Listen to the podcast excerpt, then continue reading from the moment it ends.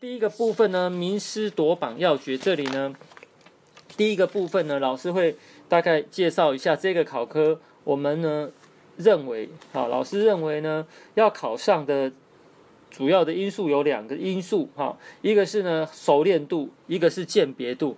所谓熟练度来讲，就是说你对这个考试这个考科的内容有没有足够的这个记忆，好，你有没有？常常在复习，有没有滚瓜烂熟？也就是说，自己议题的熟悉掌握的程度如何？哈，那这个会透过考试当中呢，来反映出说我对这个考科这个问题，哈，透过这个问题来去回答啊，怎么样去掌握这个重点？好，那透过你的这个答题啦，啊，因为我们考试其实是有时间跟版面的控压力嘛，哈，所以不是说你可以这个无限时间呢，无限版面在那边写，所以。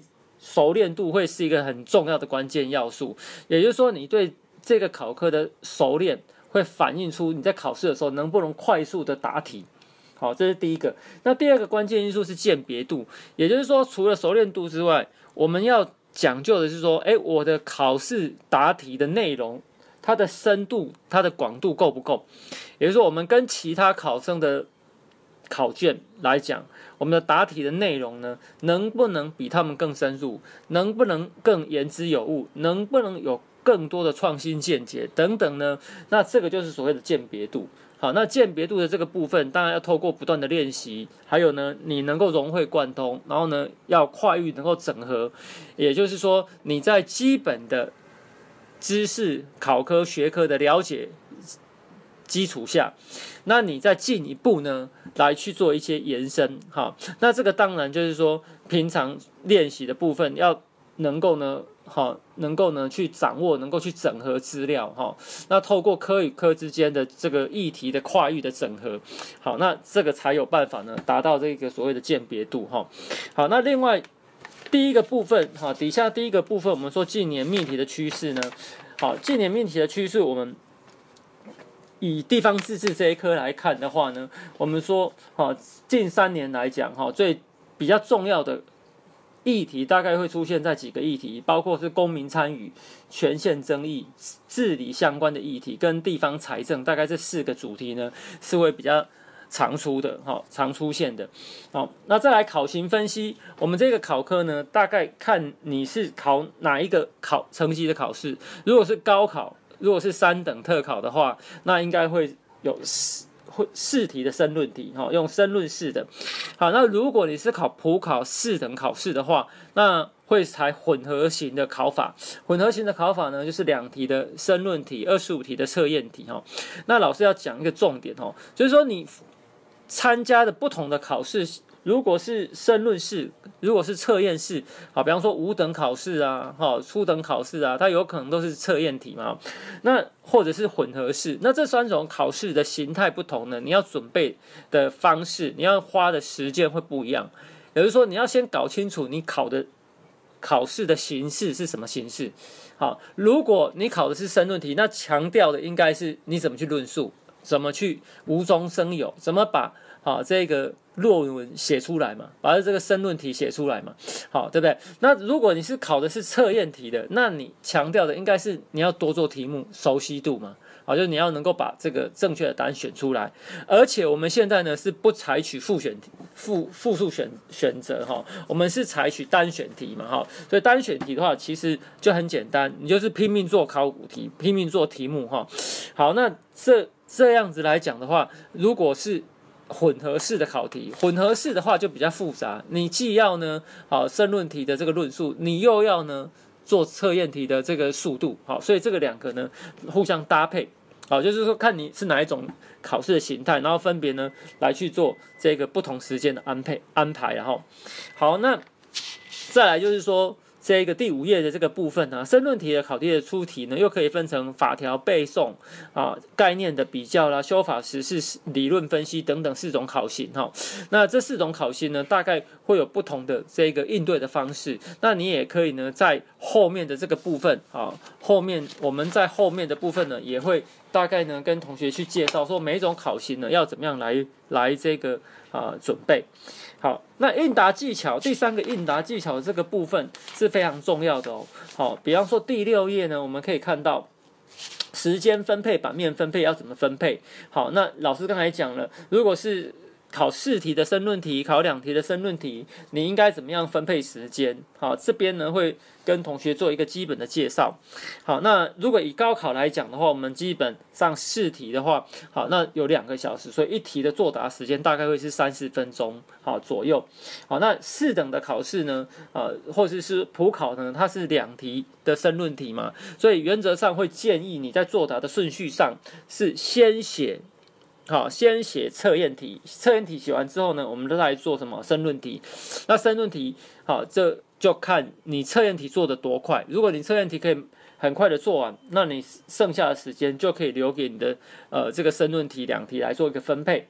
好，那版面的分配上呢，原则上哈，一题呢大概会写两页左右。好，它总共有八页。啊，一题大概写两页左右，哈，就是高考的话，那如果是普考的话呢，我们会建议一题至少写两页，啊，至少写两页，甚至呢可以写到两页半，那是那是更好，好，好，那再来呢，答题的步骤上，好，我们呢第一个我们要做审题的步骤，好，审题的步骤，也就是说，我们一开始拿到题目卷的时候呢，你就要在脑中大概安排你等一下要做写的作答的顺序。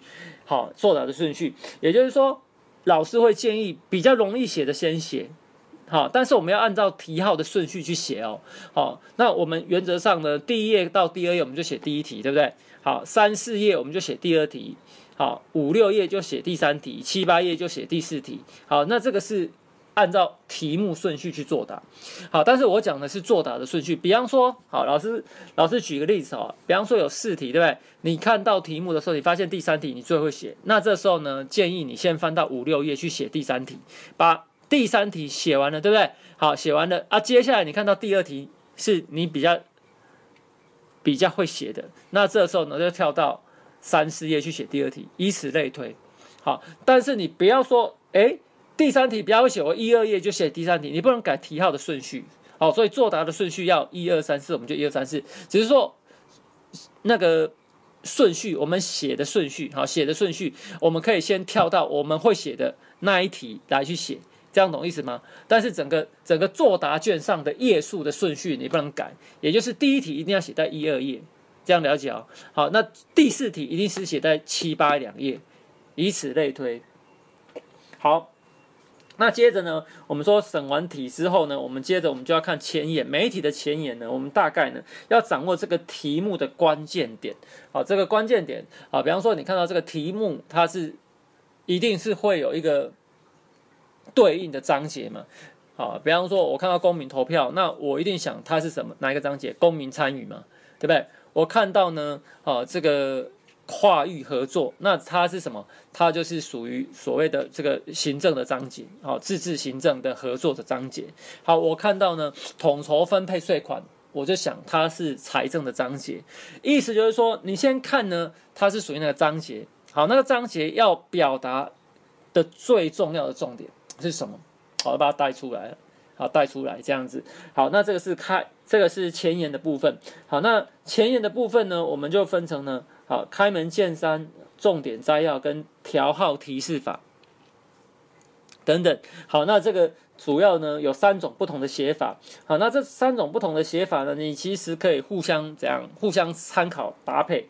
啊，如果你发现哎这一题有一个很大的重点，好，就是它的重要性或者是背景，你就可以采用什么这个开门见山法，对不对？那如果你发现这一题呢是有相关的法规、相关的啊这个对应的这个释字，或者是说判决，其实你就可以采取重点摘要法。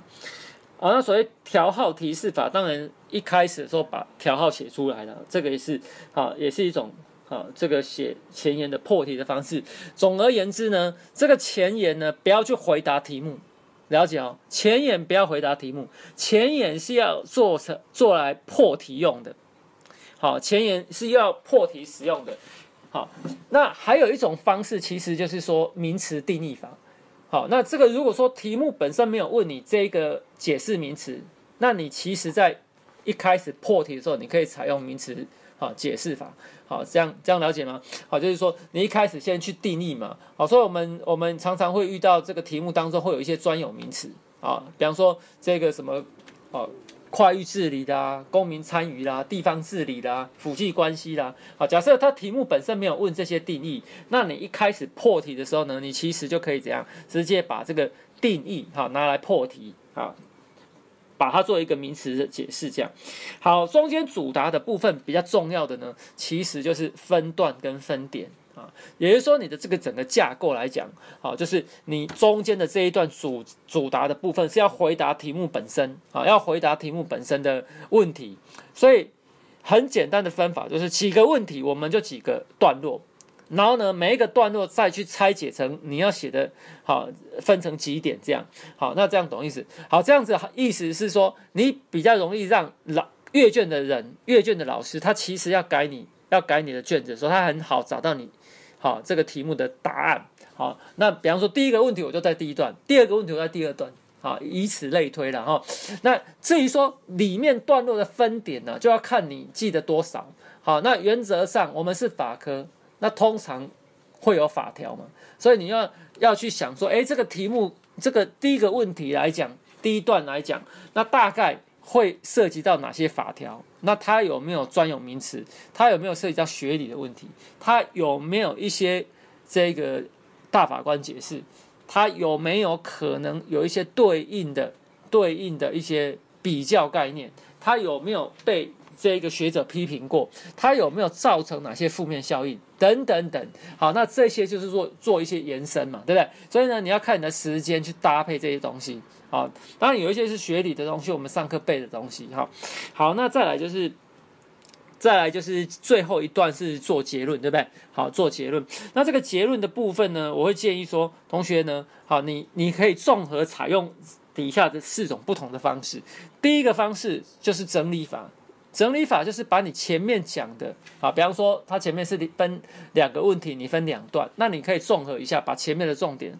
比较重要的部分再再写，简单的写一遍，好，再来呢就是概念比较法，好，就是前面的这个概念当中，好，就考的这个主题的议题当中，你会发现它可能可以有对比的东西，可以跟它有对比的。那这个对比的东西本身，可能我们在准备国考的当下，我们会发现说很多是考这种概念比较，好，比方说停职跟解职啊，有没有？比方说这个呃。地方自治跟这个地方治理啦，好，比方说自治事项跟委办事项啦，比方说统筹分配税款跟补助款呐，好，比方说村里跟社区啦，你会发现呢，有很多对应比较的概念。好，那这时候如果题目本身没有问，他只问村里，那你在最后说可可能可以补充一下。别的这个跟村里做一个对照的一个社区的概念，或者是说，它可以呢把两者的不同的地方呢，把它大概简单的叙述一下，这就是概念比较法。好，那资料补充法是说，这个题目本身它可能问两到三个问题嘛，但是我们在跳跳出来的时候，我们会发现说，诶，这个题目其实有这个概念呢，有可能有我们记得好的这个这个部分有很多。好，有很多。那这时候呢，它只考三格，那我们就把其他的部分把它写出来。好，那做一个补充呢，不做一个延伸呢。好，那比方说地方治理，我们可能念到地方治理的定义，好，地方治理的特质，地方治理的原则，地方治理的这个跟呃辅际关呃跟这个地方自治的不同点。好，那地方治理的行使的方式，地方治理的学说理论，我们记得可能有非常多，对不对？可是呢，它只可能。不太可能全部考你，他只可能考，比方说三个，最多考四个，好，四个也算很多了，好，四个问题算已经算很多了，好，那这时候我们就可以把其他没有问的部分，把它拿出来当补充，简单的补充，好，这个是资料补充法，最后一个是影响评估法，也就是说这个议题呢，它有没有带来什么样的正面的效益，或者是负面的？影响分析啊，负面的这个困扰，负面的问题，负面的这个我们说造成了更多的弊端。好，比方说实施地方自治当然有优点呢，但是有很多的缺点，对不对？好，所以它有优点跟缺点的部分。好，那优点跟缺点部分，我们就可以拿来当我们的这个结论了。如果这个题目本身，这个前提是说题目本身没有问，好，没有问的时时候，我们就可以拿来当这个前言或结论来写。好，这个是结论的部分。好，好，那这个呢，给同学参考。但是最后呢，我们讲一下，要我们要这个掌握一个关键，也就是说，这申论题，申论题一定是要回答题目，不能够呢，你前言跟结论反而反客为主，用的版面太多。所以我们上课的时候都会。建议同学就是你的这个前言跟结论不要超过五行，最多就是五行。好，那一般来讲，假设这个题目你的掌握程度非常高，也就是说这个你很会写，这东西你发现他问的东西是你刚好可以掌握的，好，很多资料可以写的时候，那这时候前言跟结论要相对限缩，也就是可能他本来我们是要写五行的，可是我们可以呢把版面让出来给好中间主答的部分来发挥。好，那反而把前言跟结论缩短为三行或两行，这样听懂哦？所以这个前言跟结论其实是一个可以弹性伸缩的一个空间。好，这个题目如果我很会写的话，那我呢就可以把前言呢缩短，结论缩短。如果我这个题题目反过来，我这个题目呢没有看过，我不太会操作，那这时候呢，我们就可以把前言写成五行，结论写成五行，去占掉中间。好，避免说我不太会写，啊，不太会写的时候，你会很多空白嘛？这时候你就用前言跟结论呢，来把这个空白呢，把它怎样，把它这个交代过去，不会让老师觉得你空很多。好，这样感觉显示出你自己很不足的地方嘛？好，好，这个是一个技巧，对不对？好，那再下来你看一下哈，在课本呃这这本描述机的第七页这边呢，好，题型解析呢，他有谈到说，呃，假设考古题的话。好，假设我们遇到啊陌生的题目、考古的题目，那我们要怎么样来对应来写？好，那很简单的概念，也就是说，遇到考古题，你不要太高兴。为什么？因为考古题的话，大家都会操作，大家都会记，大家都会写，而且写出来答案可能都会一样。好，这时候会发生一个很危险的事情，也就是说，每一个考生写出来一样的话，那他分数会很低啊。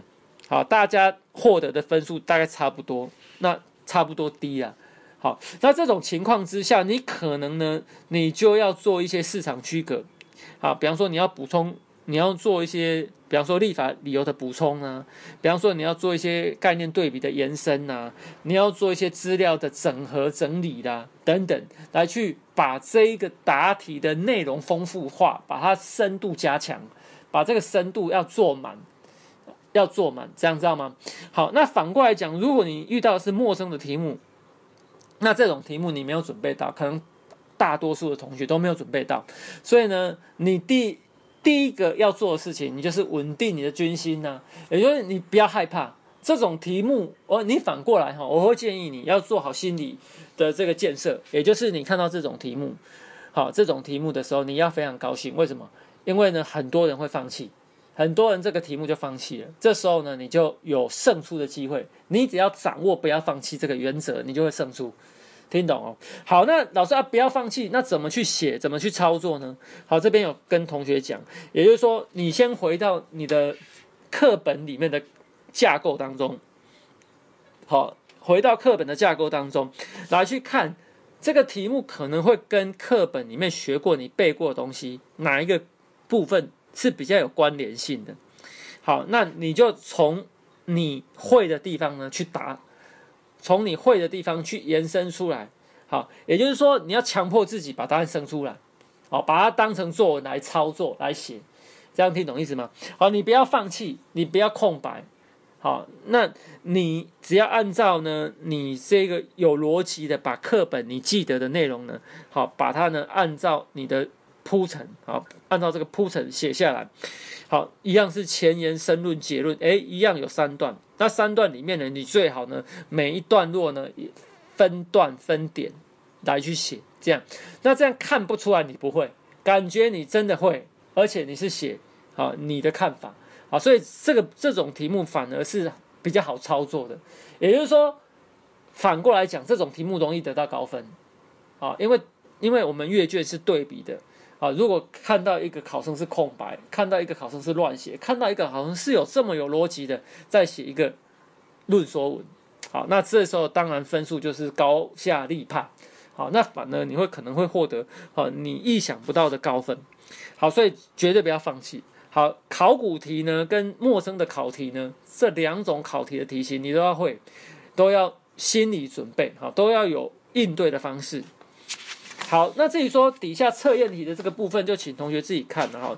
测验题老师觉得呢，没有什么，没有什么，没有什么重要的这个这个要诀，没有要诀。其实它就是不断的复习，不断的做题目，不断的看，哈，因为我们是这个法科嘛，不断的看这个所谓的考古题啊、法条啊，哈。那你只要熟悉度够，其实一般来讲。都不太会刁难，好，那你会发现一份考卷当中，当然有一定的比例啦，是会比较偏的题目。这个比较偏，也就是说，它可能是你比较少会去准备到的法条，或者是呢，你可能没有看过的这个教科书里面的东西，好，比方说学理啊等等，好，比较细的地方，或者是说它可能有一些陷阱。好，这个题目可能在法条当中是比较有陷阱的，这个题目有设计过的。好，那但是没关系，这种题目其实不多。好，其实不多。好，那那如果说你能掌握八成以上，大概都是这种法条题，都是简单的题目，基本的题目，你只要有肯念书、肯背，基本上你都可以掌握。好，那所以所以这个测验题的部分其实是相对来讲是比较容易准备的啊，只要你多你你只要你肯用心，肯多准备，多花时间去做考古题，好，你其实会发现很多都是重复的题目，很多观念从考古题当中会重复考。好，如果你有做过好三年以上的考古题，你去对比一下这三年里面重复了多少考古题，好，大概呢的八成以上都是重复的。好不好？这个是这样子，好，所以这个部分呢，就请同学自己来参考一下。